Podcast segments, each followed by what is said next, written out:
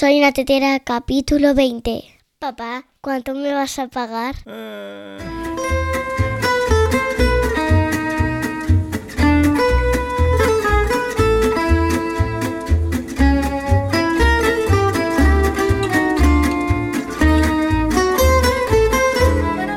Hola a todos y bienvenidos a un capítulo más de este experimento llamado Soy una tetera, el podcast de tecnología con trucos, consejos, curiosidades y anécdotas sobre Internet en general y el desarrollo web en particular. En el capítulo de hoy vamos a hablar de vídeo. Mm, sí, en un podcast. Si sale bien, espero que me atribuyan todo el mérito y que pongan una estatua con mi nombre en la plaza mayor de algún pueblo con encanto. Y si sale mal, la culpa es de Miguel Ángel Terrón del podcast Potencia Pro, porque la idea ha salido de una conversación que tuve con él la semana pasada. Así que ya sabéis, estatua en un pueblo chulo, a mí.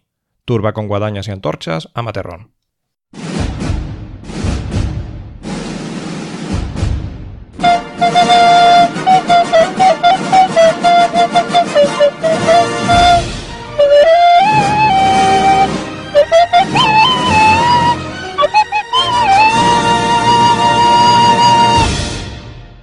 Aunque es posible que no os deis cuenta, vivimos en la época dorada del vídeo. O mejor dicho, en la época dorada del vídeo para tontos. Seguramente, mientras que escucháis esto, tenéis un dispositivo en el bolsillo capaz de grabar vídeo en alta resolución, conectado a Internet, y que puede publicar directamente a plataformas como YouTube o Vimeo, que se tragan el vídeo en cualquier formato imaginable sin pestañear. Pero esto no ha sido siempre así, ni mucho menos. Modo abuelo cebolleta activado. En mis tiempos, antes de que existieran las páginas web, si querías publicar contenido multimedia tenías que hacer un CD-ROM interactivo. Hablamos de tiempos turbulentos en los que los ordenadores tenían 128 MB de RAM en el mejor de los casos, y eso implicaba también trabajar con equipos sin la potencia suficiente para poder editar vídeo. Así que había que encargárselo a empresas externas. Y a estas empresas externas las tenías que convencer de no utilizar los estándares de televisión y que comprimieran el vídeo en formatos raros que funcionaran en Windows 95 o MacOS 9, como QuickTime, Windows Media Video, y además utilizar resoluciones de mierda sin entrelazar, reduciendo la tasa de fotogramas para que el vídeo resultante, las fotos, locuciones y toda la programación entrara en un CD de 650 megas. Cuando los que hacíamos interactivos nos reciclamos y nos pusimos a hacer páginas web, volvimos a tener los mismos problemas con los mismos formatos raros que hacían que las productoras de vídeo nos miraran con asco. Hasta que apareció El Salvador. Adobe Flash. Eh, no, no me he equivocado. Aunque Macromedia Flash existía desde 1998 y algunas versiones antiguas ya permitían usar vídeo muy limitado, hasta la introducción del códec de vídeo Sorenson Spark en la versión 6 no se pudo empezar a hacer nada serio. Pero fue con la compra de Macromedia por parte de Adobe en diciembre de 2005 cuando se añadió el códec ON2 VP6, que supuso una verdadera revolución porque permitía hacer streaming de verdad. En esa época, todos los sistemas operativos y navegadores traían Flash instalado o se activaba con un botón, y florecieron plataformas de vídeo online como YouTube, Vimeo, YouPorn, Bio, Dailymotion, Metacafé. Todos éramos felices y comíamos perdices, hasta que llegaron el iPod, el iPhone y la App Store. Y como a Steve Jobs no le hizo gracia que cualquiera pudiera jugar a minijuegos Flash en el móvil sin tener que pasar por caja, empezó una campaña de desprestigio contra el pobrecito Flash, que desembocó en el desarrollo de nuevos estándares como HTML5 Video y el anuncio de Adobe de que va a dejar de desarrollar Adobe Flash para el navegador en 2020. Pero eso es otra historia. En fin, volvamos a los formatos de vídeo. Estamos acostumbrados a formatos de compresión como H264, resoluciones de 720p o 1080p o 4K, y tasas de fotograma de 30, 60 o incluso 120 marcos por segundo. Del despropósito del vídeo en 4K hablaremos otro día. Mm, hoy voy a centrarme en dos cosas mucho más interesantes. La P del 1080p y las tasas de fotogramas múltiplos de 30, que en realidad no son 30, sino 29,97. Pero para eso tenemos que remontarnos a una disputa comercial entre Nikola Tesla y Thomas Alva Edison. De Edison baste con decir que aunque en el colegio os dijeran que inventó la bombilla, mm, cosa que no es del todo verdad, su invento más trascendente en realidad fue la factura de la luz. A día de hoy, en todo el mundo la corriente continua se utiliza para almacenamiento y la corriente alterna para distribución. Esto quiere decir que cualquier batería tiene un polo positivo y un polo negativo bien definidos, mientras que en los enchufes la corriente cambia rápidamente siguiendo el patrón de una onda sinusoidal. Bueno, de una onda o de tres ondas separadas por sí en un ángulo de 120 grados si se trata de una línea de corriente trifásica. En inglés, el acrónimo de corriente alterna es AC, y el de corriente continua DC. y se escriben las dos en el lateral de una máquina de coser, pueden pasar cosas como que la joven australiana Margaret Young lo vea, le haga gracia y lo proponga como nombre para el grupo que estaban montando sus hermanos Malcolm y Angus Young, ACDC.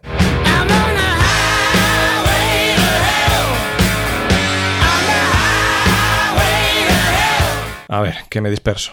Precisamente fue Nikola Tesla el que inventó el sistema de generación y distribución de corriente alterna trifásica como encargo para el empresario e ingeniero estadounidense George Westinghouse, que introdujo en 1886 una red de distribución de energía basada en la corriente alterna.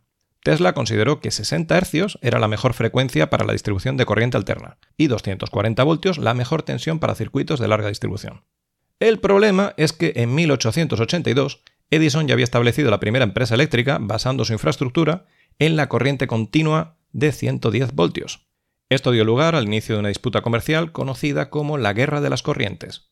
Edison mantenía que su corriente continua se podía manejar con absoluta seguridad y con propiedades inofensivas. A ver, para que os hagáis una idea de los niveles a los que llegó Edison para desprestigiar a Tesla, el resultado de uno de los experimentos para demostrar lo peligrosa que era la corriente alterna fue que uno de los empleados de Edison terminó inventando la silla eléctrica. Ese es mi Tomasito. Al final, debido al costoso sistema de distribución, el sistema de corriente alterna de Nikola Tesla salió finalmente ganador, implantándose rápidamente en todo el mundo hasta el día de hoy. Esto debería haber significado la implantación de un mismo voltaje y una misma frecuencia en todo el mundo, pero nada más lejos de la realidad. En toda Europa, Groenlandia y la mayor parte de América del Sur, junto a casi la totalidad de África, Asia y Oceanía, usan 220 voltios, con una tolerancia del 10%. Los demás países, principalmente el resto de América, utilizan una tensión doméstica de 120 o 127 voltios y en Japón excepcionalmente se usan 100 voltios. Pero lo interesante son las frecuencias. Desde un principio, en Estados Unidos, la mayoría de la electricidad se distribuía a 60 Hz, pero en Europa, la compañía alemana EG construyó el primer generador a 50 Hz y, como a todos los efectos tenía el monopolio del mercado, su estándar se extendió por el resto del continente. En el Reino Unido, sin embargo, proliferaban diferentes frecuencias, incluida 25, 40 Hz y corriente continua, y no se estableció el estándar de 50 Hz del resto de Europa hasta después de la Segunda Guerra Mundial. Bueno, esto nos deja con un panorama con medio mundo usando corriente doméstica a 50 Hz y la otra mitad usando 60. Ahora mismo os estaréis preguntando qué narices tienen que ver YouTube, Tesla, los 60 Hz y la madre que lo fundó. Un poco de paciencia. En breve todo va a tener sentido porque por fin hemos llegado a los años 40. Oh, drinking beer in a cabaret. Was I having fun? Until one night she caught me right. Now I'm on the run. Oh, lay that pistol down, babe, lay that pistol down. Pistol packing, mama, lay that pistol down. En julio del año 1940, en Estados Unidos, la Asociación de Fabricantes de Radio estableció un comité del Sistema de Televisión Nacional, por sus siglas NTSC, presidido por el ingeniero electricista Walter Ransom Gale Baker, para crear un estándar para televisión. El comité NTSC seleccionó una tasa de emisión de 30 imágenes por segundo, consistiendo cada una de ellas eh, de dos campos entrelazados y 60 campos por segundo. La Comisión Federal de Comunicaciones, la FCC, aceptó sin problema estas recomendaciones del comité porque mm, en realidad ya era un estándar de la industria, y aprobó las emisiones comerciales de televisión el 1 de julio de 1941. De aquí es de donde viene el nombre del sistema de codificación NTSC, que utiliza la norma de televisión M, que se ha seguido utilizando hasta hace muy poco. Utiliza un sistema de exploración entrelazada de 480 líneas. Esto quiere decir que cada fotograma se divide en dos campos. Un campo es media imagen que está formada por todas las líneas impares y otro por todas las líneas pares. 480 entrelazado, interlace en inglés o 480i para abreviar. Si emites 60 campos por segundo, o 60 medias imágenes por segundo, en realidad estás emitiendo 30 fotogramas por segundo. ¿Por qué 60? Porque la forma más sencilla y más barata de sincronizar las imágenes es utilizar la frecuencia de la corriente eléctrica. 60 Hz en medio mundo, incluido Estados Unidos, gracias a nuestro buen amigo Nikola Tesla. La otra mitad del mundo, con una corriente eléctrica a 50 Hz, usaba el sistema PAL, que es muy parecido al NTSC, pero con más resolución efectiva, 576i, y evidentemente una tasa de 25 fotogramas por segundo. Pero lo interesante viene cuando se añadió el color a la televisión. La frecuencia de actualización del NTSC producía patrones de interferencia entre los componentes de crominancia y luminancia de la señal, así que se redujo la frecuencia de actualización un poquito, un 0,1%. Al reducir 60 Hz un 0,1%, obtienes 59,94 Hz, es decir, 59,94 campos o 29,97 marcos por segundo. Esa tasa reducida de 29,97, ese humilde 0,1%, también hizo posible la creación de cámaras de televisión electrónicas más baratas, y en poco tiempo todos los sistemas de grabación, edición y transmisión de Estados Unidos trabajaban a 29,97 marcos por segundo. Cuando se realizó la transición hacia equipos digitales se podría haber elegido cualquier tasa de fotogramas, pero lo más práctico fue adoptar los estándares ya existentes. El DVD ha sido el último medio en utilizar los sistemas NTSC y PAL entrelazados. Tanto el Blu-ray como el vídeo por Internet utilizan ya formatos sin entrelazar, progresivos, con P de progresivos, como 1080p o 720p. Pero la tasa de fotogramas sigue estando basada en los 29,97 marcos por segundo del NTSC americano. Esto es importante porque la inmensa mayoría de las cámaras de vídeo digitales siguen trabajando de forma nativa a 29,97 o 59,94. Aunque las propiedades del vídeo una cámara os ponga que está grabando a 30 marcos por segundo, en realidad está grabando a 29,97. Y si al editarlo fuerzas a que esté a 30, es muy fácil que pierda la sincronía del audio o que el programa de edición tenga que interpolar para inventarse los fotogramas que faltan. Y que pierdas calidad, que tarde más en comprimirse, que se vea como una cochina en YouTube. Así que ya sabéis, amiguitos, el 30 es mentira, el 29,97 mola, alabado sea Tesla y Edison era un c. Y con esto terminamos el capítulo de hoy. Os recuerdo que si no os ha gustado y os va a explotar la cabeza, las quejas a Miguel Ángel Terrón. Y si os ha gustado y lo habéis pillado todo o queréis disimularlo porque os doy pena, podéis dejarme 5 estrellitas en iTunes, un me gusta en iVoox, corazoncitos en Spotify y esas cositas tan majas. Lo del pueblo con encanto para la estatua, ya lo dejamos para otra vez y eso, pero ya lo iremos viendo, que es que yo soy muy de pueblos. De hecho, desde que escuché esta canción hace un montón de años en un anuncio, me ronda la cabeza la idea de mudarme a un pueblo, presentarme alcalde y ponerla de himno, oye.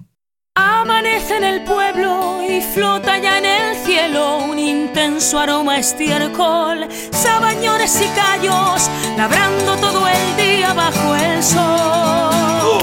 Y alimentar con esmero a bichejos traicioneros y llegar doblado a casa a disfrutar de tu lumbalgia.